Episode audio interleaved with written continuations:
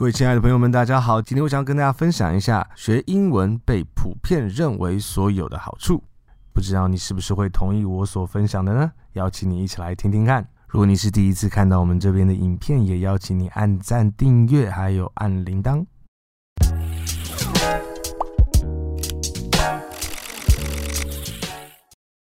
Hi everyone, I'm Kurt。嗯，今天我们要来讲一讲，呃，学英文到底要干嘛？二。上一次我们所分享的是我个人觉得学英文要干嘛？呃，我认为学英文最重要的两个点是：一，你可以呃去获得这世界上大部呃不能说大部分，你可以获得这世界上呃英文的 CP 值，让你可以用最少的时间来取得最大量的资讯。那第二个原因是因为我认为英文是也是它 CP 值的关系，它我真的很喜欢 CP 值。当我买到一个东西比其他地方便宜的时候，哦，我就真的很爽，所以我一直在讲 CP 值。哈，那嗯，所以英文的 CP 值也是你与世界接轨 CP 值最高的语言还有工具。这一次我想要跟你分享的。是另外一个角度，因为上次我们讲是从我自己认为的角度，那终归整个呃这个我们所处的世界还有环境，那英文为什么学英文到底要干嘛？那简单的来讲，就一个字钱。嘿，那讲完了，啊，没有啦。但是哦，其实钱没错，就是钱，但是。有分三个不同的层次，第一个是你个人的层次，第二个是你所工作的环境或者你所工作那个族群、你所工作的那个团体的层次，第三个是在经济体，也就是呃，通常就是你的国家，那现在就是我们台湾这个经济体的这个层次。那我们从你个人这个层次来讲好了，不要，我觉得我们从台湾一个国家一个经济体的体系来讲好了。那上一次，呃，今年是二零一八年，但是去年二零一七年，嗯，EF 这一个组织这一个英文教学的环境，哦，他们的英文教学其实很好，所以你也可以去参考他们的一下哈。那 EF 他们每一年都会做一个 English Proficiency 的 Index。那他们都会做非常多的国家，我现在也是想不起来是有几个国家。那我会在做完影片的时候把那张图贴出来给你们看。呃，台湾我记得好像是六十几吧，还是四十几？但是基本上就是呃在比较偏低的一个地方。那这个研究很重要的一点就是，他做出来这个 proficiency 就是英文能力指数。跟那个国家的 GDP 是有直接的关系。那最呃最高它的 high 的 high proficiency very high or high，跟它的 high 就是第二个层级，前几乎就已经差了两倍。那如果我们去看这张图的话，我们可以看得出来，真的是差的非常多。所以以一个经济体来讲，这个经济体英文的能力越好，它的 GDP 就是越高的。嗯，当然，我相信还有很多其他的因素，但是这既然是这么直接的连接，我相信这个跟英文的使用能力跟国家的竞争力是有绝对直接的关系的。好，那再来，呃，刚刚我们讲到经济体的层次，现在我们来谈一谈你所工作的环境，或者是你的产业，或者是你所处的这个工作的层次。嗯，就。譬如说，其实任何一个工作的这个产业里面，英文其实都是对那个产业是有帮助的。我还记得有一次，呃，不是有一次啊，就在很久以前，我我所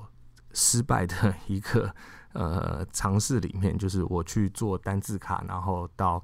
诶、这个过呃过年年节的这个大街上面去卖，哦，卖的非常非常的差，但是有买的人哈都是台北人。顺便跟如果你们有北部的朋友的话，因为他们好像真的是比较在乎这个英文能力这件事情上面哈。那么那台中人我讲几个他们都不买，那那台北人听一下，哦，知道这是什么东西，二话不说就买了哈。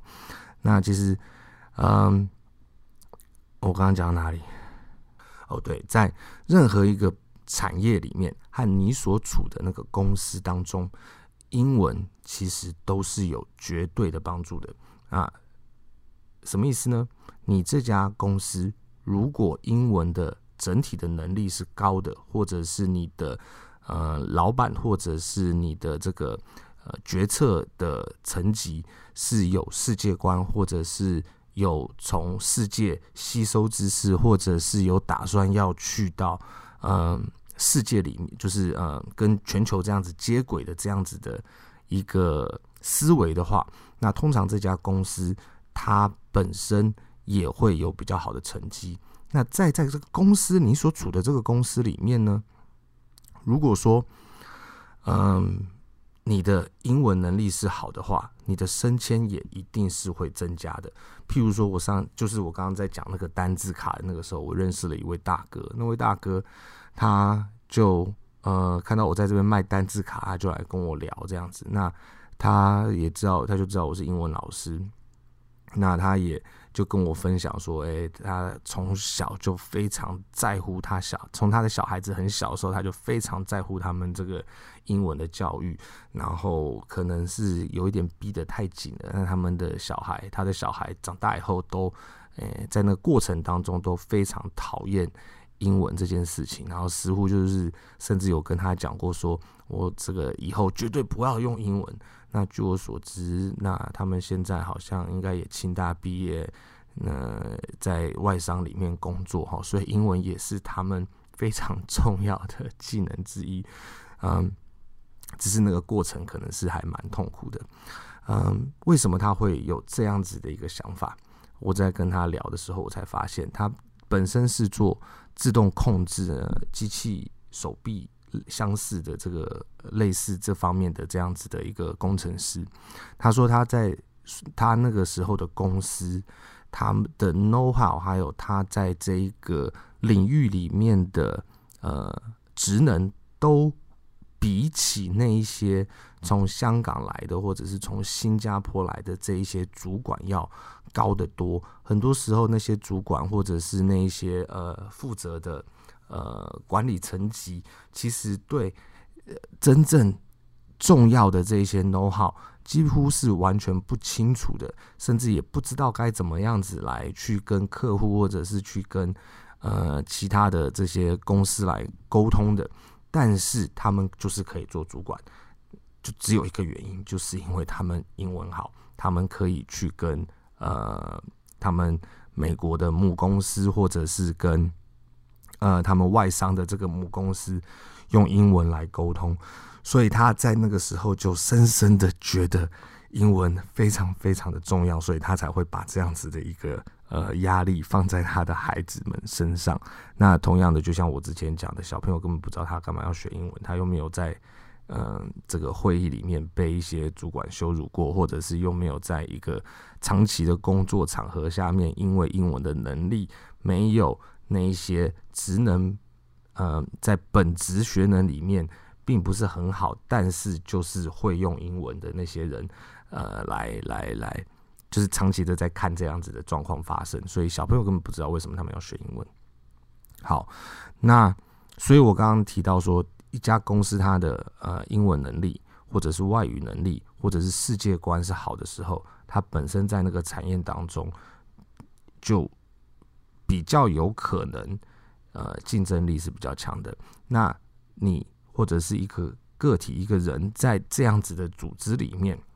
如果你的英文能力真的使用的能力是好的话，那你也可以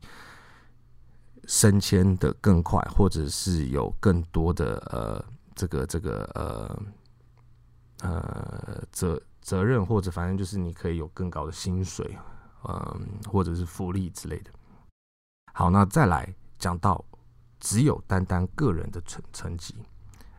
光是你去申请，呃，光是你去找一份工作，呃，许多的银行，呃，许多的这个像一一人力银行或者是这一些求职的网站上面都有很清楚的一些呃这个这个资料，那我也会去把它找出来，让大家可以看一下。起薪就已经是更加的好了。那老实说，我也有知道英文不错的人，一开始的工作非常的不好，但是呃他在转职了几次之后，他的英文的能力就会被看到。他是本来就有这个能力了，然后等到有的时候，呃，等到有机会来的时候，他就是已经预备好的，他就可以被提升起来，或者是找到一份更嗯、喜欢或者是更好的工作。所以三个层级都是在讲钱，但是重点是英文。的这个能力会帮助你成长得更好，获得更多的资源，可以跟世界接轨。你是不是同意我所分享的呢？如果是的话，可以在留言里面跟我说。如果你觉得有什么要补充或者是不正确的话，也邀请你可以跟我们讲。